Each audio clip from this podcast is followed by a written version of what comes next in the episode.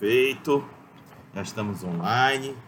Felipe chegando na hora certa, pontualíssimo. Obrigado, Felipe, por estar aqui presente aqui conosco. É, salve, galera. Quem for chegando aí, estamos começando mais um Boteco do World of Darkness, ou carinhosamente chamado Boteco Odd. Esta é, este é o quinto episódio deste é, boteco, que eu não achava que fosse chegar longe, mas está chegando. Não sei até onde vai, mas vamos aproveitar enquanto durar. Não, antes, não, não sabe do amanhã, mas enquanto durar, tá ótimo. E estamos conseguindo trazer uma galerinha bem bacana para trocar ideia aqui com a gente. Sim, galera, é trocar ideia. A gente não tá aqui para ser o senhor da razão e da verdade do que vai, do que a gente vai comentar aqui. A gente só vai trocar ideia, bem despretensiosa, bem amigável, um comple com, complementando o outro. Nossa, quase que travou. Enfim. É, e o tema de hoje, galera, é cenários entrelaçados de mundo das trevas. Esse é um assunto que foi trazido pela nossa queridíssima Gessele Damasceno. Mas antes dela fazer uma introdução desse assunto, vamos aqui pedir para que cada um diga oi. Gessele, diga oi para a galera. Oi, gente, tudo bem? De novo aqui, olha, o Rodrigo para por ele mesmo, porque eu só entro para ser dona da razão. Diego, diga um oi pra galera. Oi! Felipe! Boa. Olha, ele tá comendo, galera. Ele disse para mim que ainda não jantou, então esse é o jantar dele. É, boteco sem petisco não é boteco, pô. Verdade. É. Daqui a pouco ele puxa uma cerveja daí. É, pois é, falta só isso. Olha ali, ó. Aí. Felipe, é, tá contigo, digo oi. Olá, pessoal. Boa noite, salve todo mundo. É isso aí. Então, galera, vão chegando, vão se aproximando. Aquela introdução rápida, vão sentando no chão, na cadeira, no sofá, na poltrona, na parede, no teto. Aqui é mundo das trevas. Se você é ser sobrenatural, tu pode. Senta e escuta a gente. Foi rápido. Gessele, faça a sua introdução da, do tema. Pois então, gente, esse tema, na verdade, veio do nosso Dia Nacional do RPG. Eu estava até falando, o Felipe estava nessa, nessa reunião, que eu falei, nossa, tem tanta coisa assim nos livros que, que a gente lê e fala, será que realmente eles bolaram para fazer sentido? Ou será que realmente faz sentido com o resto? E eu acho que esse crossover que eu digo é o crossover da edição, sabe, oficial, que está dentro do livro, que, que como que cada ser sobrenatural se relaciona com o outro querendo ou não, tem essas deixas, né, dentro dos livros, assim. Então, eu queria conversar sobre essas deixas com vocês. Como é que, se realmente funciona daquela forma, ou se, por exemplo, da forma como um, lobisomem é retratado dentro de uma deixa no, Change, faz sentido com um lobisomem, né? Ou só é só alguém que leu superficialmente o lobisomem e colocou lá qualquer coisa. Aí, é, quero ver a opinião de vocês. Perfeito. Bom, essa foi a introdução da Gessele. E vou fazer aqui as honras, permitindo que o nosso convidado comece a manifestar suas opiniões sobre esse tema que é por acaso um pouco é, gerador de conflitos e de tretas. Mande lá, Felipe. Bom, cara, é, eu acho que a GCL falou a parada, acho que mais importante aí, né? Os livros, eles criaram um, um, um mundo meio que um em cima do outro, né? Tem partes que você lê que realmente tu fica pensando, cara, parece que o cara só citou o produto tal por tipo uma questão meio de marketing, né? Ah, vou vender esse livro para tentar puxar a venda do outro. Só que independente se a intenção foi essa ou não, os caras deixaram a gente sonhar. E eu acho que isso legitima o grupo ou o jogador que tem vontade de, de misturar ou de ver essas criaturas em, na mesma história eu acho que dá para fazer um paralelo aí, cara. Pô, Vampiro à Máscara é um jogo que decolou assim, final dos anos 90, anos 2000. E eu vou fazer um paralelo aqui muito maluco, mas acho que de repente até o pessoal que está assistindo vai, vai entender.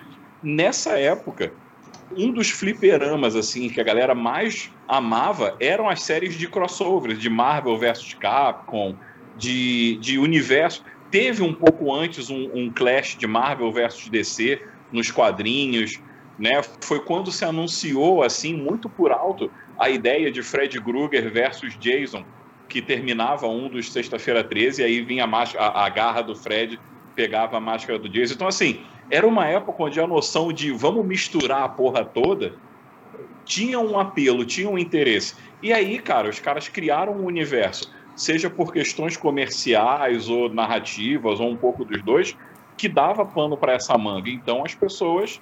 É, eu, eu super entendo esse interesse de misturar as histórias. Eu acho que como como pano de fundo, assim como material para fazer o crossover, a White Wolf fez um negócio que facilita, que enriquece por um lado e dificulta por outro. Fa enriquece porque eles colocam assim, como se cada mundo, cada universo, né, mago, lobisomem, changeling, cada universo tivesse uma visão de mundo um pouco incompatível com a do outro para simular um pouco os grupos sociais reais, né? Grupos religiosos ou grupos de vertentes políticas diferentes que têm visões incompatíveis, mas estão no mesmo mundo.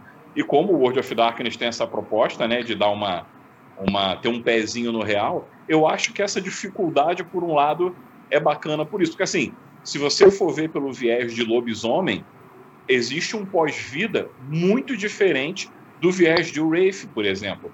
Né? Muita gente fala, ah, a Umbra é onde estão os fantasmas. Não é. Né? Não tem fantasma na Umbra, fantasma de gente, né? aparição especificamente, e não tem espírito animal na Shadowland. Então, tem umas, umas dificuldades para fazer essa mistura, e eu acho que essa dificuldade é legal por um lado, porque ela faz com que esses grupos conflitem, mas isso dificulta um pouco a vida do mestre, que pode estar esperando, de repente, um mundo mais assim planificado, né, onde tudo se conversa, e esse não é o caso do World of Darkness. Isso, inclusive, é uma coisa reconhecida e oficializada. Tá? Tem, tem livro falando sobre isso. Mas acho que antes de eu seguir, eu queria ouvir um pouco o Diego também, porque eu lembro da última vez que a gente conversou, a gente falou muito sobre múmia, né? No, no, no dia do, do nosso último evento que a gente fez junto. E Múmia é um jogo que necessariamente conversa com os outros, né? Porque o Múmia surgiu inicialmente como um, um suplemento para Vampiro à Máscara, depois se tornou um jogo próprio, mas ele conversa com, a, com essas é, mitologias né, dos outros jogos. Então eu queria saber também o que, que, que, ele acha disso. E a GCL também, apesar de ter levantado a bola, também queria depois você desse suas ideias. Gente. Vai lá, Diego. Então, é, falando especificamente do jogo de Múmia, né? Múmia, no primeira edição, ele foi desenvolvido para ser um suplemento de Vampira Máscara, é, mas ele também, eu descobri recentemente, que na verdade ele era um suplemento do Mundo das Trevas e que dava uma adição em Vampira Máscara. É porque na época que ele foi lançado, só, só existia, existia o Vampiro. E... Máscara. Então, quando eu fui ler diretamente lá naquela parte bibliográfica né, do livro, lá fala assim, World of Darkness, Mummy. E aí tem uma outra página, Vampire the Mask Social Book. Ou seja, ele é um suplemento para Vampira Máscara, mas ele é, já era, desde a primeira edição, sendo considerado um suplemento para o mundo das trevas. No segunda edição, isso foi solidificado. Ele foi solidificado para ser realmente um suplemento para todo o mundo das trevas e ele foi lançado em 1997. Quando foi o Múmia Ressurreição, o advento do Múmia Ressurreição foi no ano 2000, foi a terceira edição, aí já não se usa a palavra suplemento. Eu achei muito interessante isso, não se usa a palavra suplemento. Ele é um jogo usa, independente, né? É, se usa tanto em inglês como em português um livro de referência para o mundo das trevas. É assim que está lá, né? é, analisando o contexto da época da empresa White Wolf a partir do ano 2000, analisando a situação que estava acontecendo, deles estarem é, naquela, naqui, naquela linha de história de encerramento do mundo das trevas, ou ainda decidindo se encerraria ou não, me pareceu que eles, enquanto não encerrasse o mundo das trevas, eles estavam querendo mudar o jeito como era o mundo das trevas. Porque assim, o livro de Múmia, ele, ele não ele não ele não só indica, mas ele pede que assim, ele diz assim, se você tem um conjunto de livros do mundo das trevas, Vampiro a Máscara, ele cita Vampiro a Máscara, Lobisomem Apocalipse, Mago Ascensão e a, é, Wraith do Oblivion, sugerimos que você use as regras desse livro. Isso é muito interessante. Ou seja, o próprio Mumi, Diego, ele não traz o sistema né, básico, ele, ele aponta para que você pegue do, de um dos livros principais. Exato, ele omite o capítulo 5 e 6 padrão, que era o que, que é os capítulos padrões que Mecânicas tratam Mecânicas e drama e regra. Exatamente, ele omite isso. Então me pareceu, Rodrigo, Gesselli e Felipe Din, que o formato do próximo Mundo das Trevas seria igual ao formato quando foi lançado o novo Mundo das Trevas seria um livro, certo? De vampiros, de lobisomem, de cada criatura, e um livro central, com regras, entendeu? Porque eles já estavam fazendo isso. O Múmia, ele faz muito isso. Ele não, diferente do vampiro, diferente do lobisomem, do mago, que diz assim, olha, se você quiser usar esses livros, você pode. O Múmia não. O Múmia, praticamente em quase todo momento que ele vem citar a regra, ele diz: você pode usar esse conjunto. Inclusive, você pode usar. Eu quero usar um lobisomem com as regras de lobisomem, apocalipse e múmia? Pode? Pode. Eu quero usar um, um mago com as regras de mago ascensão no, jogo de múmia? Pode. Então, então ele já tem esse formato. O múmia ele faz crossover com todos os seres sobrenaturais, né? Com o vampiro. E falando especificamente sobre o que a Gessele tocou, ele não somente conversa com a parte de regras, mas ele conversa a parte literária dele. É incrível. O Múmia, ele tem uma parte literária, apesar de ser pouco em relação aos outros jogos, são, são pérolas. Sabe o que eu quero dizer como, como, como conhecimento em formato de pérolas? São conhecimentos que estão ali presente em Múmia, que é, é como se fosse um achado, sabe? Por exemplo, eu vou citar Vampiro a Máscara. Em toda a coleção de Vampiro a Máscara, você ouve falar sobre os filhos de Osíris, você ouve falar sobre os seguidores de Sete, etc e tal. Mas existe algumas informações que só o Múmia te diz o que aconteceu, sabe? O que foi que aconteceu com os filhos de Osíris? O que foi que aconteceu com Sete, né? Um exemplo disso. No caso de lobisomem, a gente já tem ali um contato com os peregrinos silenciosos, a gente tem um contato com algumas outras tribos de lobisomens, e o próprio lobisomem Apocalipse, em alguns suplementos, ele faz referência à múmia, né? O livro do Zuquitena, do Zendigo, por exemplo, ele faz essa referência, né, sobre os Eternos. E aí por aí vai. A parte literária de Múmia, eu diria assim para vocês que estão nos escutando e para os meus colegas aqui. O livro de Múmia, ele te dá, é, sabe, easter eggs? Sabe aquela informação especial acerca daquela criatura? Ele te dá isso. Eu nunca vou me esquecer do que a, uma pessoa muito conhecida na fandom do Mundo das Trevas, chamada Eva, que é aquela criadora do site Livro dos Espelhos. Quando ela conta alguns easter eggs sobre as criaturas sobrenaturais, ela diz o seguinte, que em dado momento uma múmia levou o, o, o certo, uma certa cabala de magos a se tornarem magos necromânticos e, e, e foi essa múmia, este ser, que é, é, mostrou a esses seres a existência da segunda cidade que estava lá no mundo dos mortos. Aí a Eva ela faz, ela, fala, ela faz uma frase, ela faz um comentário pessoal dela dizendo assim: alguém tem dúvida de que uma múmia não sabia disso? Então, assim, o que, que ela quer dizer através dessa frase? Que existem spoilers especiais de cada jogo que estão presentes no Múmia, por exemplo, né? Há spoiler, né? Então, a parte literária dessa, desse entrelaçamento que a GSL trouxe na discussão hoje, ele é, eu diria que no caso de Múmia, ele é fundamental, porque ele tem conexão com todos esses seres sobrenaturais, ele tem conexão com todos esses seres sobrenaturais, e assim, é, não é só a parte sistêmica, ele realmente conversa com os seres sobrenaturais, ele tem dentro dos livros a apresentação de, por exemplo, uma múmia conversando com um vampiro, uma múmia conversando com um lobisomem. E não é qualquer personagem, são personagens que existem oficialmente, canonicamente, nos outros livros, nos outros jogos. Perfeito. É, galera, não sei se vocês perceberam, o Diego pegou um susto aqui comigo. Eu desliguei o microfone do OBS, mas não do Skype. Desculpa, Diego. Já foi, já foi. Ai, desculpa. É, Gessele. Oi? Ah, sim. Gessele, sua vez. Você está ouvindo muito barulho, né? Não. Não, tá de boa. É, olha, eu sempre achei muito estranho, sabe? Colocar isso no jogo. Mas, assim, o que me despertou interesse foi com o Changeling, porque eu estava lendo sobre High Brasil, né? Eu queria descobrir onde estava e tudo mais, e criar uma aventura que falasse sobre isso. E dentro dessa leitura eu descobri que tinha um livro de mago, não sei realmente se é de mago, mas eu acho que é de mago, que é Beyond the Barriers. Ouviram falar? Que é Além das Barreiras, né? Não, não, não ouvi falar.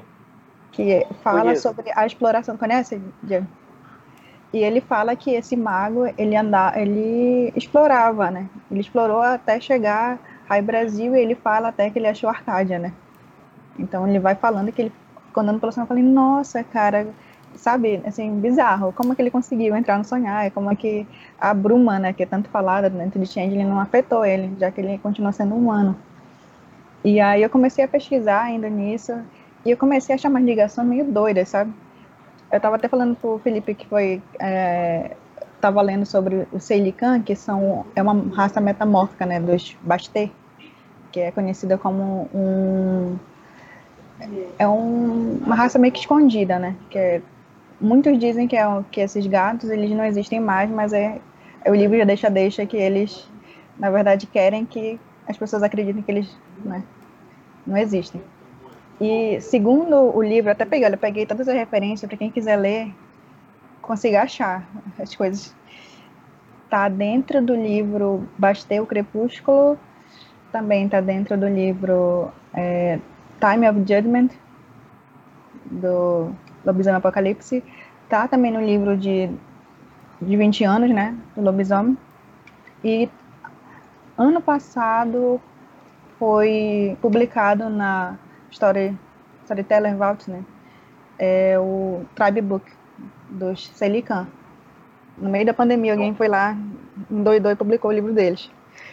E aí, eles são basicamente é, Bastê, né, esses homens gatos, não é homem gato, eles falam nem é para chamar homem gato, não, é metamorfo, que eles foram escravizados por Xi, em Arcádia, né. Eles pediram a ajuda de um nobre Xi, e esse nobre acabou escravizando esses gatos. E não sei se vocês sabem, quando vocês, é, os gatos, né, os Bastê, eles têm um segredo. É, e se tu souber esse segredo deles, né, que, é, que eles ganham no sonho o segredo, tu consegue controlar eles. vou pegar aqui mais ou menos o nome do, do que é para quem joga de metamorfo. É o Yava, né? Yava da, da tribo. E os Xi descobriram Yava desses gatos, que foi uma quando o Xi descobriu, eles mudaram Yava. E assim eles tiveram controle sobre, os, sobre esses Bastê.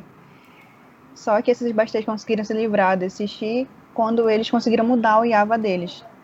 E aí eu comecei a ler, nossa, cara, muda completamente a minha versão do que seria arcade, do que seria tudo, sabe? Do que seria. Na verdade, eu sei que os chinos são lá aqueles santinhos, mas a relação deles com o lobisomem é né, tão forte, tão dentro de livros oficiais, eu achei bem interessante. E o que eu acho engraçado é que esses Celican, quando eles conseguiram fugir de Arcádia, eles vieram para cá e acabaram é, sendo é, massacradas pelos dançarinos da espiral, sabe? E eu falei, nossa, é só uma história de sofrimento, sabe? É, não vou conseguir jogar com essa raça. Então achei muito interessante. E eu comecei a fazer umas ligações, sabe? É, dessa questão, porque tu fica pensando, nossa, qual é o nível de banalidade dessas criaturas? Como é que as fadas conseguem conviver com essas criaturas com esse nível de banalidade? Aí ele dá algumas deixas, por exemplo, que eu leio e eu quero saber do Felipe e do Rodrigo, que são mais especialistas em vampiro, por exemplo, do, da relação dos Malkavian com o sonhar, né? Que eles falam que Malkavian, ele deixa assim, depois eu trago o livro, eles falam assim, é, apesar do que se acredita, os Malkavian têm pouquíssima banalidade. E os Malkavian fala que só as fadas conseguem entender o que eles pensam e, e o que eles falam, né? As fadas. E é melhor ainda porque ele não precisa nem falar que as fadas entendem. E eu achei muito interessante, saber essa ligação. E, e vocês que já, já leram mais essa coisa do, de vampiro, eu queria saber, assim, de vocês, a opinião de vocês dessa ligação, sabe? Com os Malkavian. É, Pô, vou... É, é, Felipe, se me permite, eu vou só entrar rápido e eu vou jogar para ti. Eu tenho intenção de jogar isso para ti, eu quero comentar que isso tem a ver com algo que me incomoda um pouco no crossover do, do mundo das trevas. É, eu não, prometo que eu não vou preocupar muito, galera. Só vou jogar aqui depois a gente entra de volta. Que é o seguinte: é, pelo menos esses crossovers, eles seguiram a mesma linha de raciocínio de lançamento do mundo das trevas. Eles são, como o Jim, o, o Jim falou, deixam ganchos dentro do conteúdo de Vampiro à Máscara e depois eles desenvolvem. Problema, galera, é que quando eles desenvolvem, eles não fazem, não, não, não tem uma preocupação de dar um feedback. Por exemplo, eu nunca parei para ler o livro da Pentex. Mas o, o, uma vez o Glailson me falou. Pô, que Lake é legal pra caralho, cara. Lake é muito bacana. Eu, eu ainda vou parar para ler. É, é, mas aí um dia o, o Glailson me falou que lá dentro tá dizendo que tem um Malkavian do Sabá de posto alto que tem relação com, com a Pentex. Eu, quê? Como assim? E nenhum livro do Sabá menciona esse cara. Quando é que os livros de Vampiro a Máscara vão dizer alguma coisa que não é pouca, gente? Se não é pouco, como é que tem esse feedback ah. de volta? E aí. Pô, posso te responder, Rodrigo? Vai. Esse ponto específico rola o seguinte: do ponto de vista de vampiro, a Pentex é só mais uma companhia. Uhum. E vampiro fala o tempo inteiro que os anciões de N clãs, né, estão misturados com política, com corporações. Para um vampiro, a Pentex em si nem existe. O que existe são as subsidiárias, né? Sim. A Endron, que faz parada de farmácia, a, enfim, e várias outras. Das, a própria Black Dog, que ela é, dentro do jogo, ela é uma, uma subsidiária da Pentex, que faz jogo de RPG misturado com a, a tinta tem sangue de Fomori para deixar a galera maluca e tal. Então, a ideia, nesse caso específico, porque tem, outro, tem um vampiro bem importante dos Giovanni, que é um do, ele era um dos caras da mesa de diretores da Pentex. Eu esqueci o nome dele agora, cara, mas tem um dos personagens importantes assim do clã Giovanni, né, antigo clã Giovanni, que também mesmo esquema, o cara é alta patente lá dentro. Mas para o mundo de vampiro é só mais um vampiro corporativo, né? Porque para o vampiro não vai ter aquela que assim, apesar e aí a gente entra de novo, né, no ponto inicial que a GCL trouxe. É claro que existe uma ligação entre os universos mas essa ligação é tão profunda. Eu faço sempre um paralelo muito com D&D. D&D é um jogo mais modular. Tipo assim, ele vem com uma quantidade de raça e de classe. Mas se você lança um livro de uma raça da tua cabeça e ela é legal, você mistura e tá tudo certo. Porque o D&D, ele tem uma característica de somos um grupo de aventureiros para resolver uma aventura. A aventura é a mesma cada grupo, né, independente de onde eles vêm, cada grupo vai estar tá indo junto para resolver um problema. No mundo das trevas, não. O, o, os interesses, as preocupações, e uma palavra que eu acho que é muito importante para entender o mundo das trevas, o tema dos jogos não é o mesmo. O tema de Vampiro à Máscara não é o mesmo de Lobisomem, não é o mesmo de Changeling.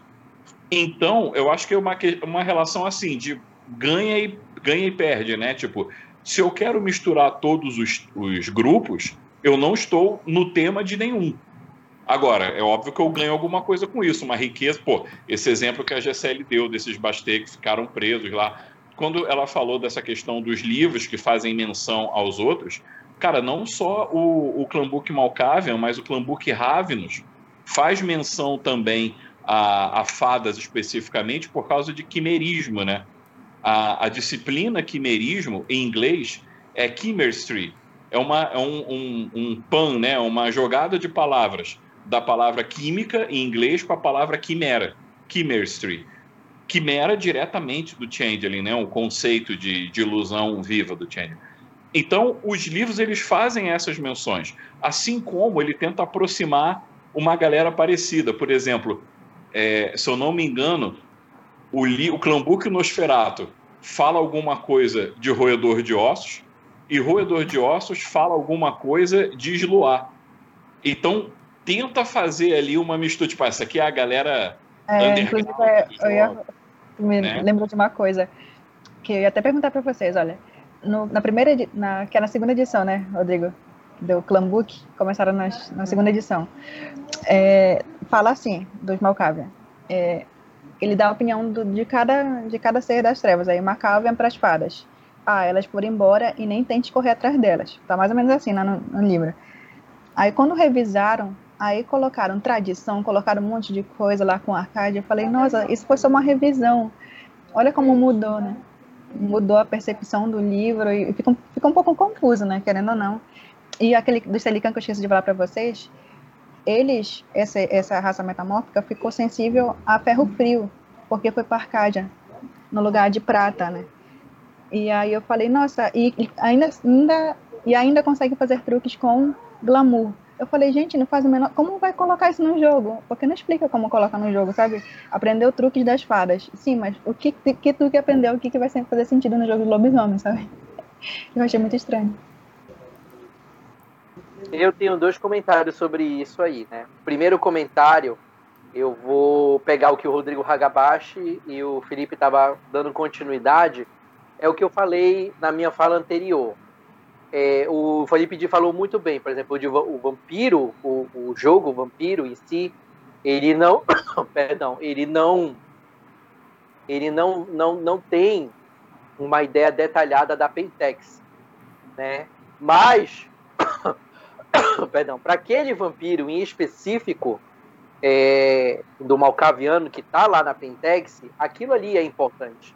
E aí você vê que a informação ela não é dita na literatura de Vampira Máscara, mas ela é dita na literatura de lobisomem, porque aquilo ali é pertinente dizer. Então, esses easter eggs, né, essas, essas, essas participações especiais, esses conhecimentos assim é, peculiares, em geral eles são encontrados né, lá naquela fonte aonde é, interessa ela. Né? É, o Felipe falou a respeito que no livro, de Nosfer, no livro dos Nosferatos é mencionado os roedores dos ossos. Muito provavelmente lá no, no, no Lobisomem Apocalipse não é falado a respeito disso, não é mencionado a respeito disso, entendeu? É uma coisa pontual. E aí eles nunca, é, é, o, pelo que a gente pode perceber, no modo do, do, do, da literatura do mundo das trevas, como é que eles agem, eles fazem isso, eles não citam essas coisas, essas particularidades, essas peculiaridades no próprio core. Eles citam no core a que interessa aquilo, certo? Aqui, a, o livro a que interessa aquilo, entendeu? Então, ah, por exemplo, ah, no livro dos Peregrinos Silenciosos é dito um pouco a respeito de múmia, né? Mas fora isso, não é uma coisa difundida entre os livros principais de múmia, né? Aí já lá em múmia já não é, já não conta muito essa história específica dos peregrinos silenciosos. Até conta um pouco, mas, por exemplo, tem uma figura chamada Wepawet. Né? O Wepawet já não é tão abordado em Múmia, mas ele é abordado em um suplemento do Peregrino Silencioso e da conexão dele com Múmia. Voltando para Tindley, no caso com a, que a Gessele estava comentando, aí já vem minha, minha segunda parte do comentário, e aí eu espero que responda a Gessele. Gessele, eu acho que eu já, já comentei aqui várias vezes que ele é, eu tive a honra de ler na íntegra o manual básico de Change de Sonhar, né? E eu consegui ler duas vezes na íntegra, né? E eu me lembro que tem algumas coisas que eu aprendi em Change que me deixaram estarrecidos, né? Porque, por exemplo, até antes de eu ler é, o Change de Sonhar na íntegra, é, eu, eu, eu tinha como verdade essa lenda que é dita em todos os grupos do mundo das trevas, que fala que se uma fada ou um changeling se aproximar de alguém com uma banalidade muito alta, essa fada, puff, morre, puff, estoura. Ou, sabe, é, é, deixa de existir no ato. Como se fosse uma fatalidade. E quando eu li o Changeling Sonhar na íntegra, eu aprendi que o inverso também é o oposto. Não somente a banalidade tem um poder de destruir uma fada, sim, causar dor de cabeça e levá-la à morte com o tempo, não de forma imediata. Mas o glamour, que é a manifestação do sonhar em energia, tem o poder de contaminar a realidade. Certo? E existe uma técnica em Tindley, que eu acho que a, Gisele deve saber, chamada apelar ao fado, que é assim que é traduzido para português. E lá é dito que quando Tindley apela ao fado, ele traz o sonhar consigo, e quem quer que o veja naquele momento independente do nível da banalidade, a banalidade já não afeta mais o Changeling. Sim, então, vira todo mundo encantado quando ele faz eu... isso. Na versão inglesa é o Invoke the Weird. weird né? Exato. O que foi que ele é, fez é, todo, Todo mundo vira make changeling quando ele faz isso. Exato. E o que foi, e na prática, o que foi que aconteceu, Felipe? Ele, a, a, a, o sonhar contaminou a realidade. Sim. O, sim. o sonhar invadiu. E, e, lá no Change ele é muito claro dizendo é, aquilo passa a ser real e como é real, não é mais questionável. A banalidade não tem mais como interferir, certo?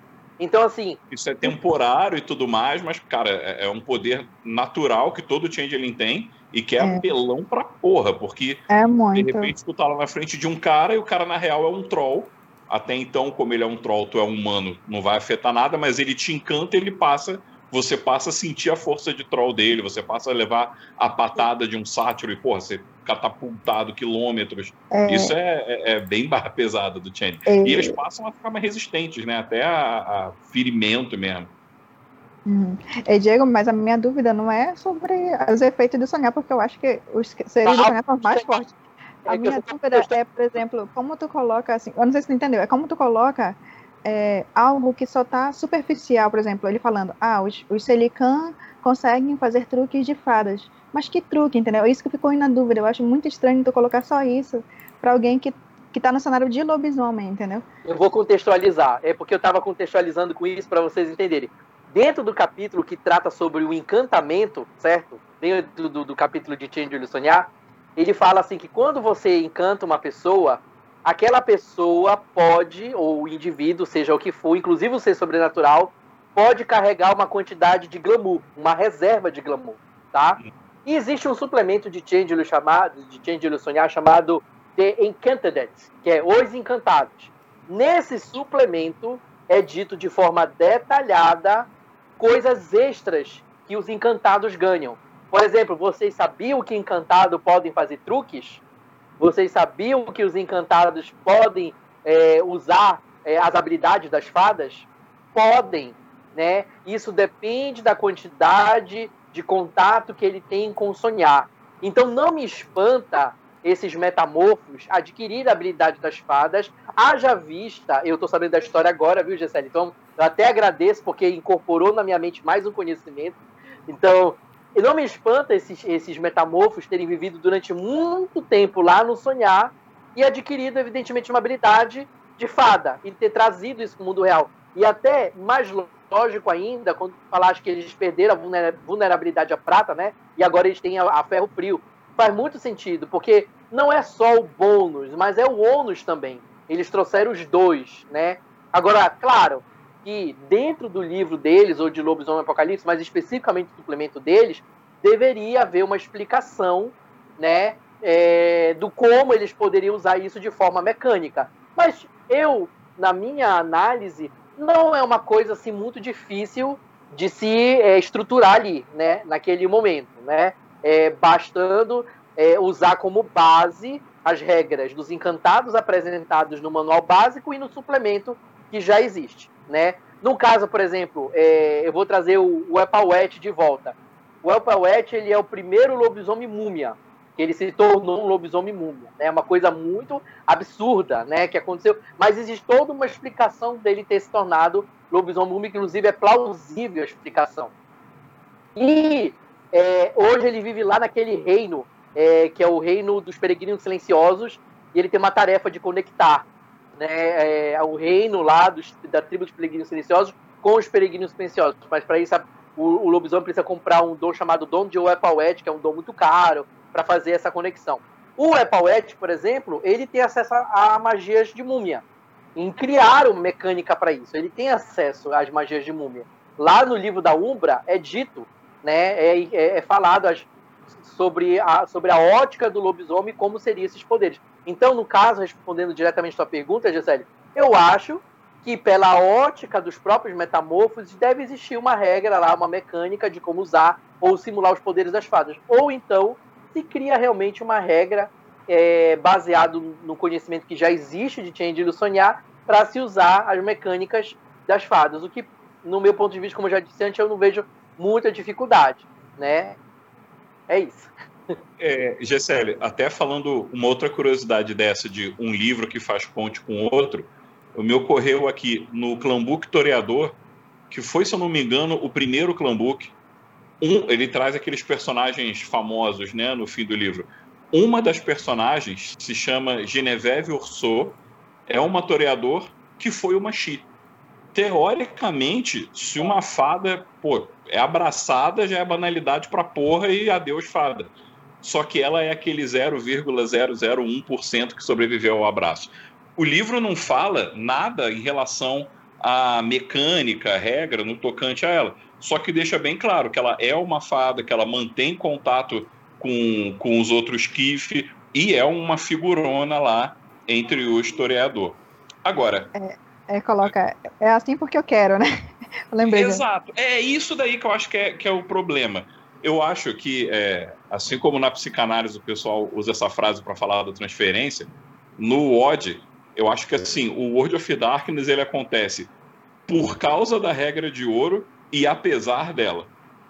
Porque tem coisas que você vai ter que inventar e tirar do chapéu.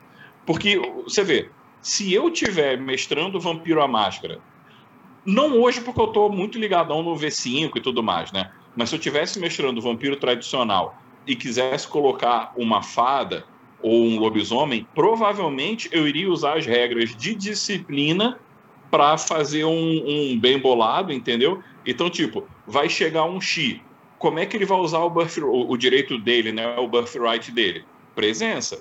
Vou usar as regras de presença para simular. Pô, mas ele não vai gastar força de vontade. Beleza, o que tiver de gasto de ponto de sangue vai ser glamour. E por aí vai. Porque eu acho que tem um episódio aí, Rodrigo, com licença, fazendo um, um breve jabá, preparando a panelinha de jabá. Tem um episódio no meu canal, no Narrador de RPG, que ele é voltado para crossover. Eu falo sobre crossover lá. E nesse episódio, eu falo que tem meio que umas três formas de fazer o crossover. Três ou quatro.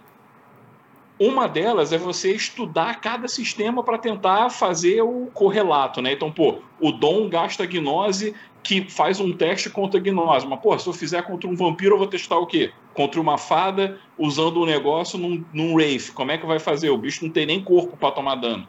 Então, um, uma ideia seria o mestre ser cabeçudo de querer pegar todos os livros e estudar tudo e criar correspondências. A segunda possibilidade é fazer o crossover que ele é meramente narrativo. Ou seja, o personagem vai aparecer, que nem essa Genevieve Orso, toreador.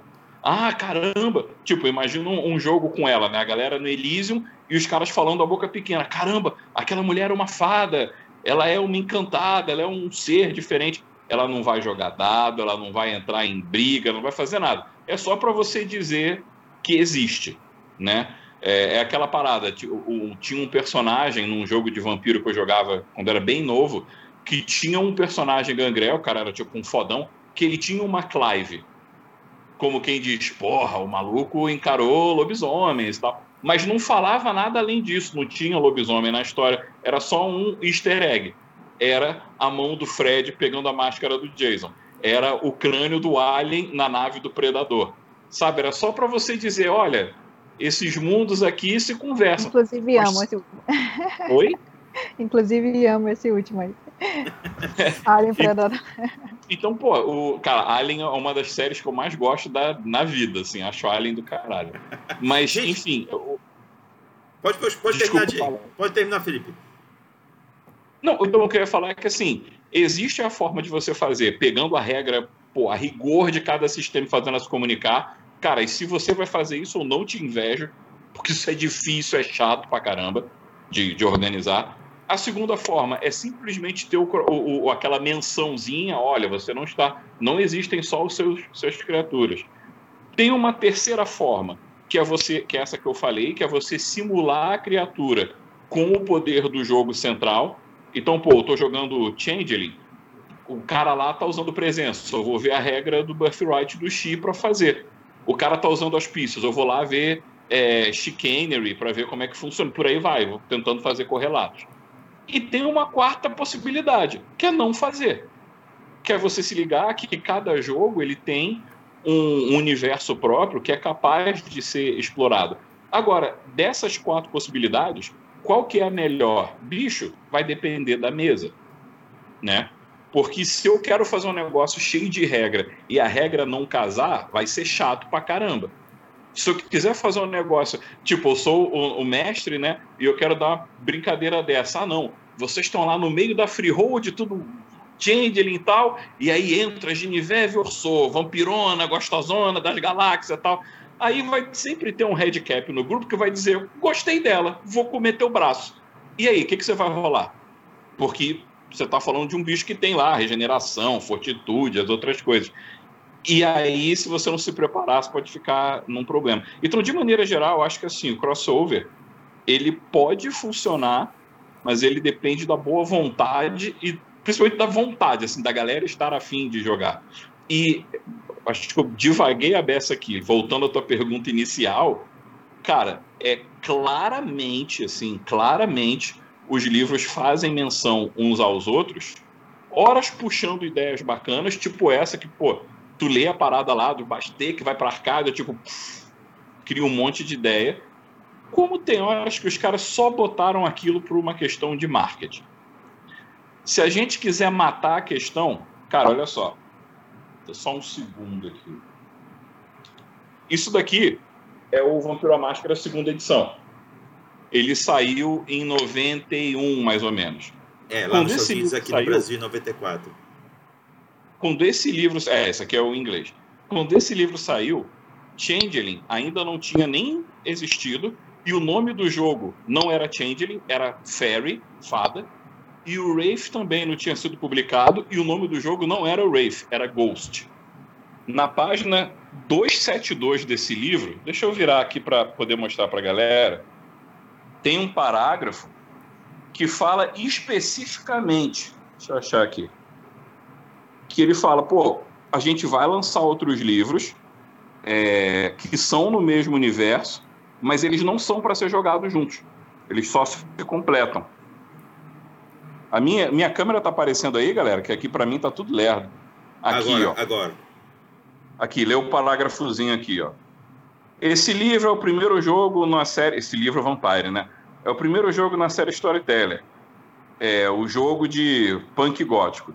Em breve teremos Lobisomem Apocalipse, que já está disponível. Depois a gente vai ter Mago no verão de 93, Fada no verão de 94 e Fantasma no verão de 95. E ali está a última frase. Todos os cinco jogos usam as mesmas regras básicas, o mesmo cenário, mas foram desenhados para serem jogados separadamente. Esse é o plano do negócio. Deixa eu voltar aqui para vocês não terem que ver meu pé.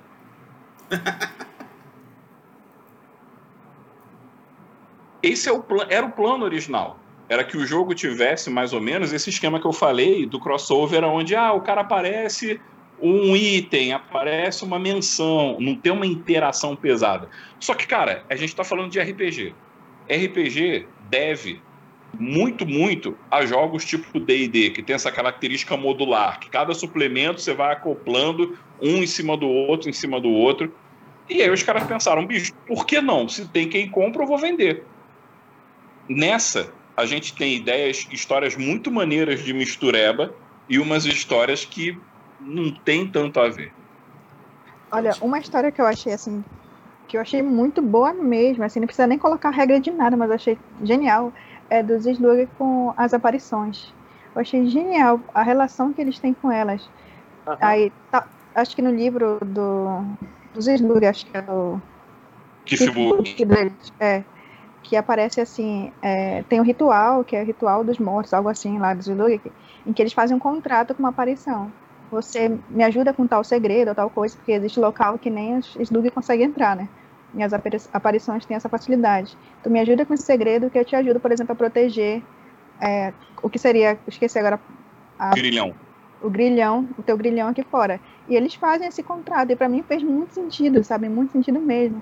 Faz total sentido. Uma coisa que eu acho, assim, depois que eu li Changeling, o negócio que eu acho legal é que qualquer criatura sobrenatural você encaixa como um changeling. Tipo, um é. lobisomem é, é um puka que deu muito certo, ou muito errado, dependendo do ponto de vista, sabe?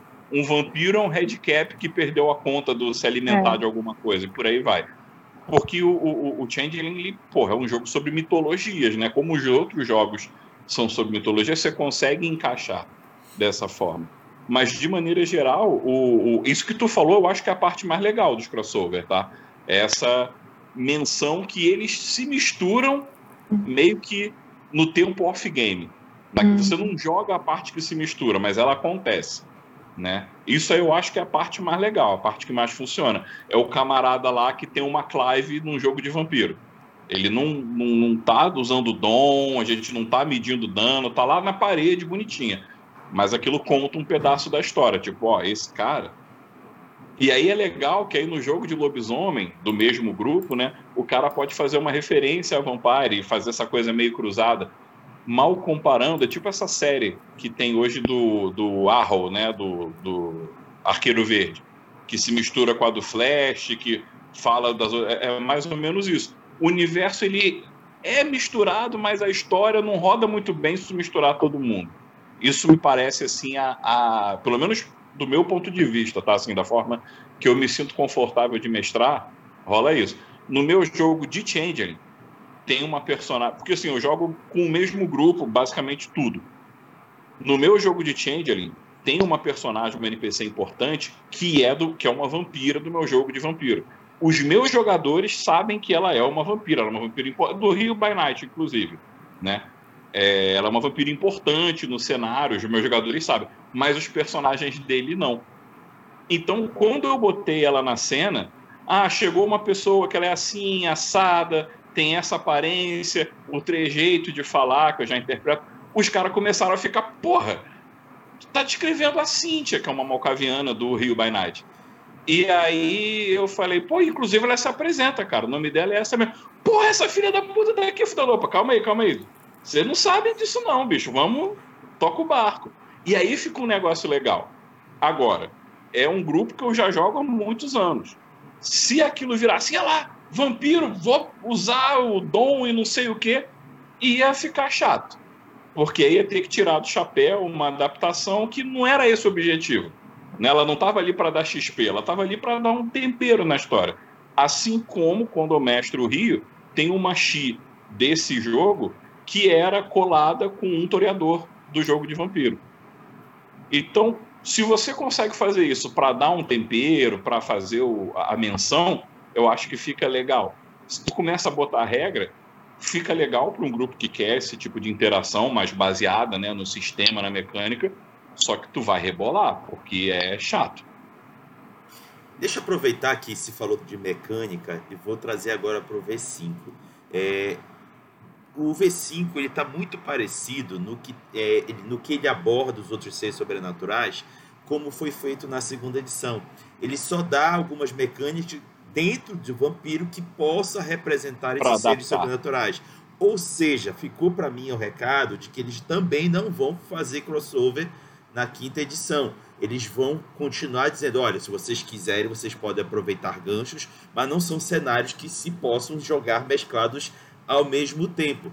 É, é, inclusive, por exemplo, lá quando eu fui tentar adaptar um lobisomem, para a minha narrativa, eu tive dificuldade, porque não dá nem para simular os dons. Porque ele só diz, olha, pega um, uma disciplina e usa assim, usa assado, cozido e frito. Oh, caramba, é um trabalho exato. Eu estava ouvindo o, o, o Felipe falar, parece que eu estava me vendo, olhando assim, meu pai amado, como é que eu vou fazer um lobisomem ser representado no jogo só com isso? É muito pouco. Então, já fica aí a dica para vocês que estão assistindo: V5, W5, M5 e todos os outros que vierem pela frente devem seguir a mesma linha. O que, que tu acha, Felipe? Cara, assim, o que acontece? O lobisomem ele já tem um draft, tá? Um esboço escrito e ele tem uma regra de, de rage, né? De fúria que bebe um pouco da regra de fome do Vampiro à Máscara, do Vampiro Quinta Edição. Se bem que a regra de fome do Vampiro V5 ela é uma adaptação da regra de dado de pesadelo do Changeling de 20 anos, que é a regra mais legal, na minha opinião, de todos os 20 anos. porra, o que, que eu quero dizer com isso? Há uma compatibilidade ali inerente. Ele pode não ter uma compatibilidade assim de, porra, como é que um lobisomem enxerga ofuscação? Como é que ofuscação impediria que um lobisomem percebesse que o cara é da UIRM? Esse tipo de problema assim mais específico, ele existe e eu acredito que ele vai seguir existindo. Mas eu acho que eles aprenderam a lição, porque essa coisa do ah, o jogo é no mesmo universo, mas não se conecta. Das duas, uma. Ou eles vão fazer uma coisa muito mais objetiva, que nem essa regra que eu mostrei aqui do Vampire, dizendo: olha, galera, não mistura não, usa só de bobeira. Os ganchos, pega os ganchos. Isso. Ou eles vão dizer isso com maneira muito mais clara do que foi e vão assumir que não é para fazer, ou eles vão assumir que tem gente que queira e vão botar ali um, ó, para você comparar isso com força de vontade é tal coisa, gnose com geração a equivalência é tal, por aí vai. Entendeu? Mas eu ah, acho que eu... aí tem que esperar mesmo lançar. eu, eu aposto que é que não desculpa, vai, que vai ser a primeira opção, sabe? Que não vai ter esses ganchos não. Eu acho que vai ser mais enxuto nesse sentido. Deixa eu aproveitar. Enxuto, talvez, mas eu acho que o gancho pode existir até pelo seguinte: assim que saiu o V5, antes de sair os suplementos, pô, Changeling, por incrível que pareça, apesar de ser um jogo muito cinematográfico para você reproduzir, né? Tem uma galera que joga LARP, que joga live action de Changeling. Tem uma comunidade forte, tanto na, na Europa, um pouco nos Estados Unidos, mas principalmente na Europa. E um pouco depois que saiu o V5, saiu uma versão de fã de Changeling, adaptando as regras do V5 para Changeling, adaptando a regra de fome para o dado de sonho e por aí vai. Então, cara, eles partiram do jogo oficial para fazer um, um, E, cara, a, a, diagramação desse livro é bem bacana, vale a pena procurar na internet, tá? Ele não é oficial, ele é feito por fã, tá bem claro no livro, mas ficou bonito, o livro ficou, sabe, com carinho, assim. Deixa não é um jogo completo, é um jogo feito por fã. Mas, pô, tu olha ali e tu fala, isso aqui dá samba, hein? Se o cara inventa de desenvolver isso aqui, o negócio vai. E, ó, se o lobisomem vender minimamente bem, sai, sai mago. Perfeito. É, deixa eu jogar uma no peito da Gessele. Gessele, tem um comentário aqui que me chamou a atenção, que foi do, do Felipe Charati que ele levantou uma bola que eu ainda não tinha prestado atenção quando eu estava lendo o livro, acho que era do Sabá. E dizendo que os Kiacid tem uma certa mistura com Changeling. Tu já leste alguma coisa nesse sentido? Totalmente, ah. gente. Eu ainda não sabia. Falem disso, falem, porque isso vai ser bom para mim. Ó, resumindo a história dos Kiazid. Tinha um La Sombra que começou a estudar o lance lá do abismo e o abismo é meio que o ponto em comum de vários jogos, né? Porque o abismo é o inferno dos demônios, é de onde vem a sombra dos La Sombra, e é onde estão os malfianos lá, criaturas antes dos tempos de Changeling.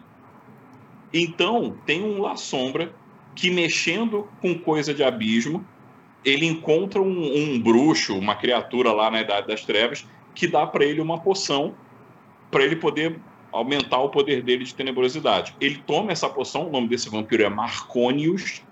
Ele toma essa poção e entra no que ele acredita que vai ser um, um, um reino do abismo. O que dá a entender é que ele entra num daqueles reinos pocket de Arcádia. E quando ele sai, ele sai primeiro maluco, né? E em segundo lugar, com um corpo mais alongado, mais... ele sai parecendo um Isluar. Essa é a parada. Os, La Sombra, os próprios La Sombra ficam assustados, acham que ele viu o demônio, trancam ele num reino de sombra. E aí ele acaba de enlouquecer. Porque preso nesse reino de sombra, ele começa a se contactar com essas criaturas todas. Quando eventualmente ele foge desse reino e vem para o mundo real e começa a fazer aliança com os outros vampiros e tal, ele tem é, é, poderes relacionados à fada. Tem uma disciplina no mundo das trevas chamada miterceria, mit de mito, né? Que os poderes são poderes de níveis aleatórios de, de, de reino. De reino não, de arte, perdão. Então tem um poder lá que o cara consegue entrar pela pedra e sair passeando pela pedra. Tem um poder lá que ele joga um encantamento no objeto e a pessoa que, tipo um cubo mágico, por exemplo, e a pessoa que tiver aquele cubo mágico fica presa como se fosse um guias, né? Como se fosse daqueles contratos de changeling. O cara fica obrigado a resolver o problema só depois que ele resolver que ele vai conseguir seguir em frente, né? Então tem um, um clã, uma linhagem, né? Que é inspirada. E o mais legal dessa porra toda, que aponta como que o abismo é o, a conexão, na versão original do Guia do Sabá da segunda edição, os Kiazid, além de Miterceria, que é essa disciplina. Ah, e detalhe, a fraqueza dessa linhagem justamente é toma dano agravado com ferro frio. E ele, uma das disciplinas deles é necromancia. Bicho. E a outra é tenebrosidade, né? E a terceira é a terceira. E aí você vê como que essa parada já rolava no World of Darkness há muito tempo. A ideia de que o abismo é o, a parada dos La Sombra, é o poço sem fundo de Arcádia, é o, o, o labirinto dos lobisomens, né? Porque o, e essa linhagem é a combinação da porra toda, é festa. Tem, só não tem dom mas tem é, é, tenebrosidade, ou necromancia e niterceria. Se fosse numa versão atual, provavelmente eles teriam Oblivion, que é a, a disciplina né, que traduz tanto necromancia como tenebrosidade, ofuscação pra, pela questão da ilusão, e a terceira eu nem imagino qual seria. Mas sim, tem uma, uma linhagem baseada em fadas. A aparência deles é um pouco azulada, eles têm uma orelha mais pontudinha, que filme. Diego, eu tô vendo tu querendo comentar. Manda a bala aí, Diego. Eu queria dizer que eu já penso diferente, né? Eu tenho é, dois argumentos a respeito sobre essa questão de crossovers para a linha de quinta edição. É, do ponto de vista comercial, é, a demanda é, atual, ao, as pessoas que consomem diversas mídias, elas estão cada vez mais pedindo essa questão de que os universos eles se misturem, eu acho que do ponto de vista comercial é, há uma chance disso acontecer no quinta edição, tá? O outro ponto de vista é o seguinte: eu já sempre penso numa terceira alternativa, né? Vocês colocaram, o, o Felipe Jean colocou aqui duas alternativas. A primeira, que eles vão adotar o que foi falado no Vampiro a Máscara, segunda edição, não é isso? É segunda isso. edição? Que é, que, que é em inglês, não é isso? que não é para misturar nada, que isso é isso e ponto final. Ou que eles vão misturar e ponto acabou. Né? Vão, a segunda opção seria. Eu já não acho que vai ser nenhuma das duas, acho que vai haver uma terceira opção. Eu acho que eles vão continuar mantendo, dizendo assim: olha, os jogos são independentes, vocês podem jogar de forma independente. No entanto, para aqueles que quiserem fazer universos compartilhados, Aí eles vão apresentar algum tipo de produto já pré-pronto ou algum tipo de diretriz que vai fazer a correlação. Eu não gosto muito do termo misturado, porque é isso que, que tem se tentado fazer no mundo das trevas por intermédio dos fãs. Eu gosto mais da palavra compartilhado, tá? Que me soa melhor. Porque o que é compartilhado? O compartilhado não é que a Gessere, como narradora, vai montar uma mesa de RPGistas, onde um jogador vai ser um vampiro, o outro vai ser lobisomem, o outro vai ser um mago, o outro vai ser maluco. Não, isso aí é um universo misturado, certo? O universo compartilhado não é assim. O universo compartilhado, ele tem histórias pontuais, ele tem conexões pontuais, tanto literárias como mecânicas, e muito mais literárias, que é o que o Felipe Din trouxe pra gente, do que mecânicas. É claro que há situações mecânicas que se misturam, e aí vai do narrador é, ou fazer o bem bolado, como eu gostei dessa, dessa, dessa, dessa, dessa frase do Felipe Din, né, que é usar as regras do próprio jogo para não, não ter que, que estudar todos os livros, ou se ele já, é, já, já tem um conhecimento, ele já está familiarizado, né? Eu gosto muito dessa palavra que é usada em Múmia. Se você já é familiarizado com os jogos do mundo das trevas, como Aparição, como Changeling, como Mago, como Hero, você pode usar as regras desses jogos, né? Afinal de contas, o que separa um jogo ou outro no sentido mecânico é algumas peculiaridades, é algumas características particulares que só tem lobisomem, que só tem vampiro, que só tem mago, que só tem changeling, e aí precisa realmente fazer uma correlação entre elas, né? Então eu acho sim que no, no, na, na, na, quinta edição, aí falando ao Rodrigo e a todos que estão aqui, a Gisele, ao Felipe, aos que estão nos assistindo, eu acho que vai ter o um meio termo vai ter sim é, a possibilidade de haver um universo compartilhado, e, mas ainda vai se afirmar que, olha, se você quiser jogar só vampiro, você pode jogar só vampiro. Mas se você quiser ter alguma coisa compartilhada com Changeling, com Mago, com Lobisomem, aqui o produto para você consumir, né? Porque hoje nós vivemos sob a customização. Então, assim, existe. não É inegável que dentro da comunidade do mundo das trevas, isso no mundo todo, existe uma, uma quantidade significativa de fãs que demandam crossovers. E isso não vai é ser ignorado. Né? Isso não Vem. vai ser ignorado.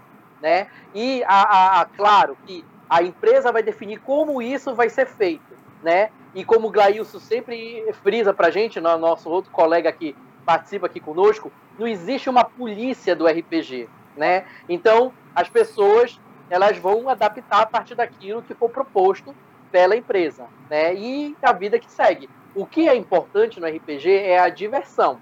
É você se divertir, claro, é, se você quiser ter uma diversão de qualidade, você vai fazer a altura disso, né? Você vai é, é, acabar estudando como a GSL. Eu gosto muito dessa, dessa, desse jeito, né? como ela fala assim, ah, eu gosto de estudar, eu também, viu, GSL? Eu gosto muito de ler, muito de estudar, de... Por quê? Porque eu não gosto de ser pego nas pegadinhas, às vezes, das coisas. Mas é, às vezes a gente não tem tempo, né? Como bem observado pelo Rodrigo, e aí, junto com o que o Felipe Di falou, bem bolado, cai melhor. gente, é, antes que eu possa dar aqui a palavra para cada um dos três, a gente já alcançou uma hora, então a gente já vai para as falas finais. É, eu tenho certeza que depois desse comentário do Diego, os meninos devem estar com alguma coisa para contribuir. Então vocês vão contribuir já também se despedindo. É, considerações finais, é, contribuições é, adicionais e um até logo para a galera. E aí eu vou pedir para a Gessele começar. Ai, meu Deus. Assim, eu falo para ele que eu gosto de estudar é porque é uma coisa que eu peguei na faculdade, sabe? É tudo para mim é referenciado.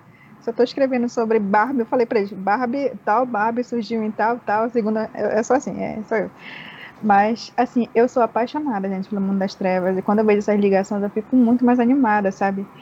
assim, às vezes eu vejo realmente que eles não planejaram muita coisa, que é muito superficial, mas na minha cabeça já vai criando coisas, teorias e loucuras. Eu acho que isso anima, sabe, jogar RPG, porque tu pegar um, um cenário em que é tão rico, tão rico que tu pode inventar coisas que deixaram, deram uma deixa só para te fazer, mas a minha mente constrói Pô, o resto. É isso, é isso.